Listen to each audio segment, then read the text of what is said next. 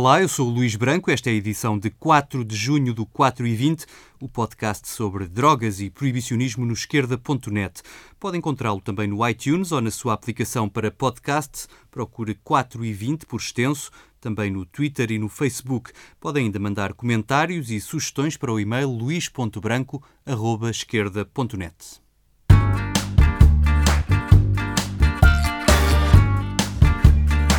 Nesta edição vou passar em revista a atualidade canábica das últimas semanas em Portugal, Espanha, França, Escócia, Canadá e nos Estados Unidos. Vamos às notícias.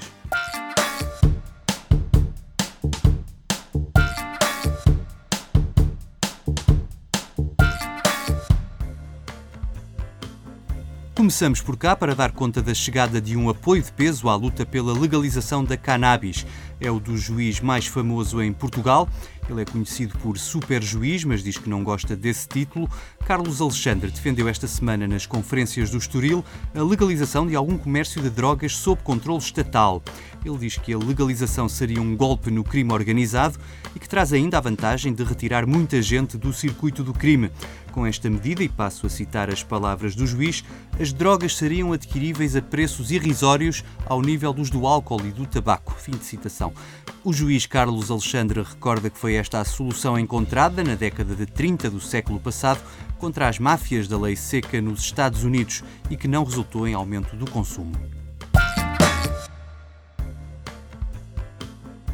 Aqui ao lado, em Madrid, o último domingo viu encher a Praça do Sol numa concentração pela regulação responsável da cannabis. Milhares de pessoas participaram na iniciativa, que contou com música e discursos de figuras ligadas à política e à cultura. Os manifestantes reclamam a reforma da Lei de Segurança Cidadã, que persegue consumidores, e o fim das multas. Querem também que acabe a insegurança jurídica quanto ao autocultivo, os clubes sociais de cannabis e as grow shops, são alvo de perseguição e depois de sentenças contraditórias consoante a comarca judicial em que são julgados os casos. Os organizadores lembram que foram apresentadas este ano várias propostas ao Parlamento, no sentido da regulação por parte do Podemos, da esquerda republicana catalã, dos Ciudadanos e também do PSOE. O próprio Partido Popular, ao nível local, tem apoiado a regulação do autocultivo. Outra das questões levantadas tem a ver com o enquadramento legal da produção de sementes, em que os espanhóis dão cartas a nível mundial, mas são perseguidos no seu país. Por isso, querem um registro fitossanitário que impeça as farmacêuticas de continuarem a piratear as variedades de sementes que produzem. Para evitar que tudo acabe em grandes monopólios das farmacêuticas, defendem que sejam dadas também licenças às associações e bancos de sementes, que já existem em Espanha, bem como autorização para o autocultivo para fins medicinais.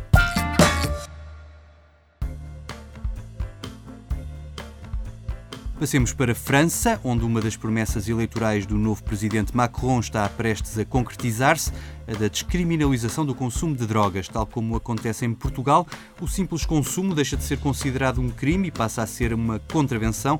O ministro do Interior, Gérard Collomb, diz que é uma medida eficaz que vai poupar muito tempo aos polícias e aos magistrados que antes preparavam estes processos de crime.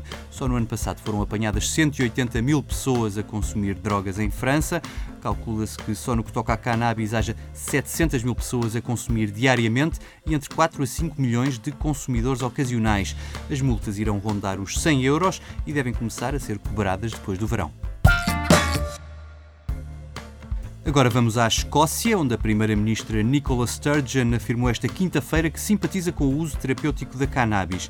A líder do governo escocês foi questionada no Parlamento por uma deputada trabalhista que afirmou a existência de provas dos benefícios da cannabis para o alívio das dores para quem sofre de artrite. Pauline McNeill perguntou à Primeira-Ministra se pretende dar algum passo para legalizar o uso terapêutico. Na resposta, Nicola Sturgeon afirmou que não é favorável à legalização ou mesmo à descriminalização do consumo recreativo da cannabis, mas que não tem nada contra que as entidades responsáveis autorizem a prescrição de medicamentos com base na planta.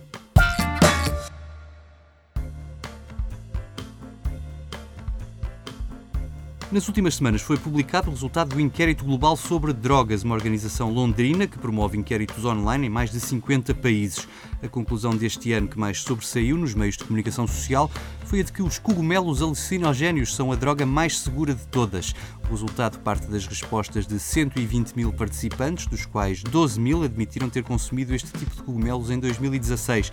Apenas 0,2% destes consumidores acabaram a procurar as urgências de um hospital. O maior risco é mesmo se alguém comer outro tipo de cogumelos.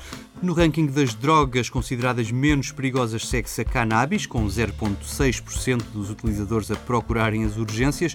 Com cerca de 1% surgem o LSD, a cocaína, as anfetaminas, o MDMA ou ecstasy e o álcool.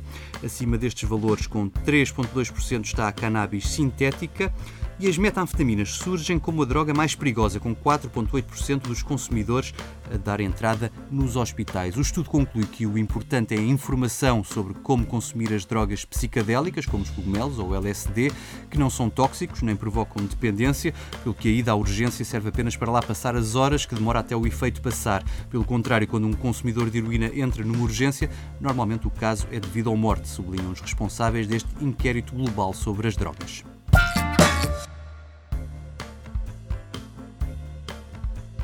Nos Estados Unidos, mais concretamente no estado do Nevada, a venda de cannabis em lojas estava agendada para o início de julho, mas pode atrasar-se, tudo porque a Associação dos Revendedores de Bebidas Alcoólicas fez uma ação em tribunal.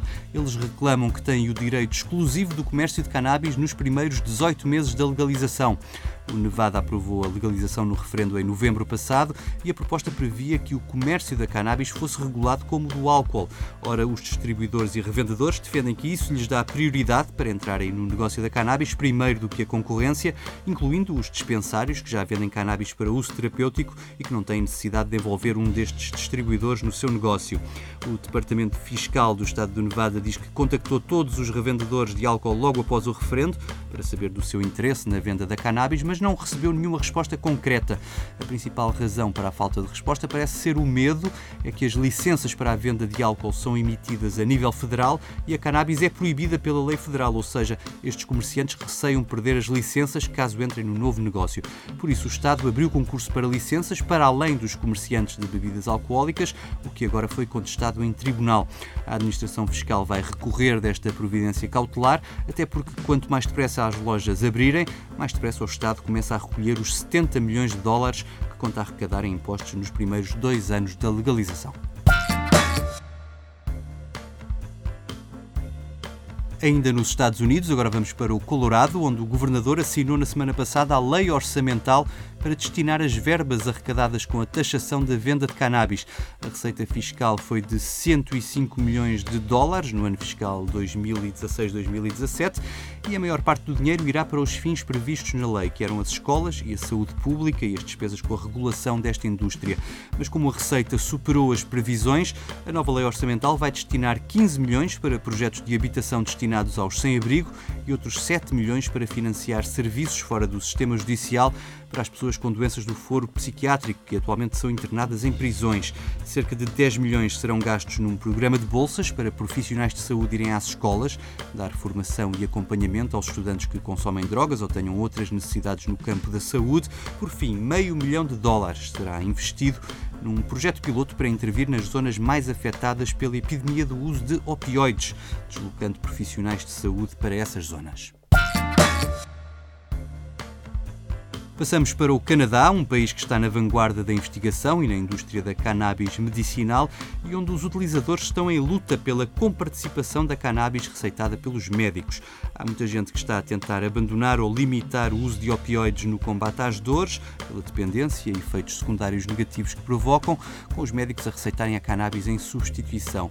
Mas ao contrário dos opioides, a cannabis não é comparticipada, o que torna incomportável a despesa. Apesar do país ser líder na exportação da cannabis, cannabis para fins medicinais, o Ministro da Saúde do Canadá diz que serão precisos mais estudos antes de se pensar em incluir a cannabis na cobertura de saúde e também não tem dados sobre o número total de receitas desta planta. Ainda no Canadá está a ser discutida a proposta do governo para a legalização da cannabis para uso recreativo, de que já falámos aqui em edições anteriores do 4 e 20. Esta semana os conservadores anunciaram que se vão opor à proposta, prevê o autocultivo até quatro plantas em casa. O argumento é que isso põe em risco as crianças, que assim teriam acesso livre à cannabis, podendo inclusive comê-la. Provavelmente o deputado conservador não sabe que arrancar folhas de cannabis da planta e comê-las não provoca efeitos psicoativos. A oposição dos conservadores não irá travar o processo legislativo que prevê a legalização a partir de 1 de julho do próximo ano.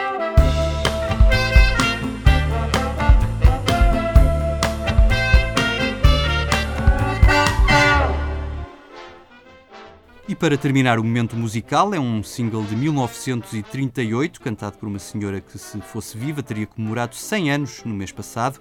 Ella Fitzgerald, aqui no início de carreira, acompanhada pela orquestra do baterista Chico Webb. Esta música surge no auge da implantação do proibicionismo nos Estados Unidos e da repressão que associava a cultura jazz ao consumo de drogas. Ela fala dos encantos e dos perigos do consumo de cocaína, o que não combinava nada com a imagem que a cantora queria projetar. Por isso, esta música acabou enterrada no fundo do baú dos 60 anos de carreira de Ella Fitzgerald, onde o 4 e 20 a foi encontrar. É com Wacky Dust que fecho esta emissão. Se gostou do podcast, não se esqueça de partilhar. Eu volto no dia 20. Até lá.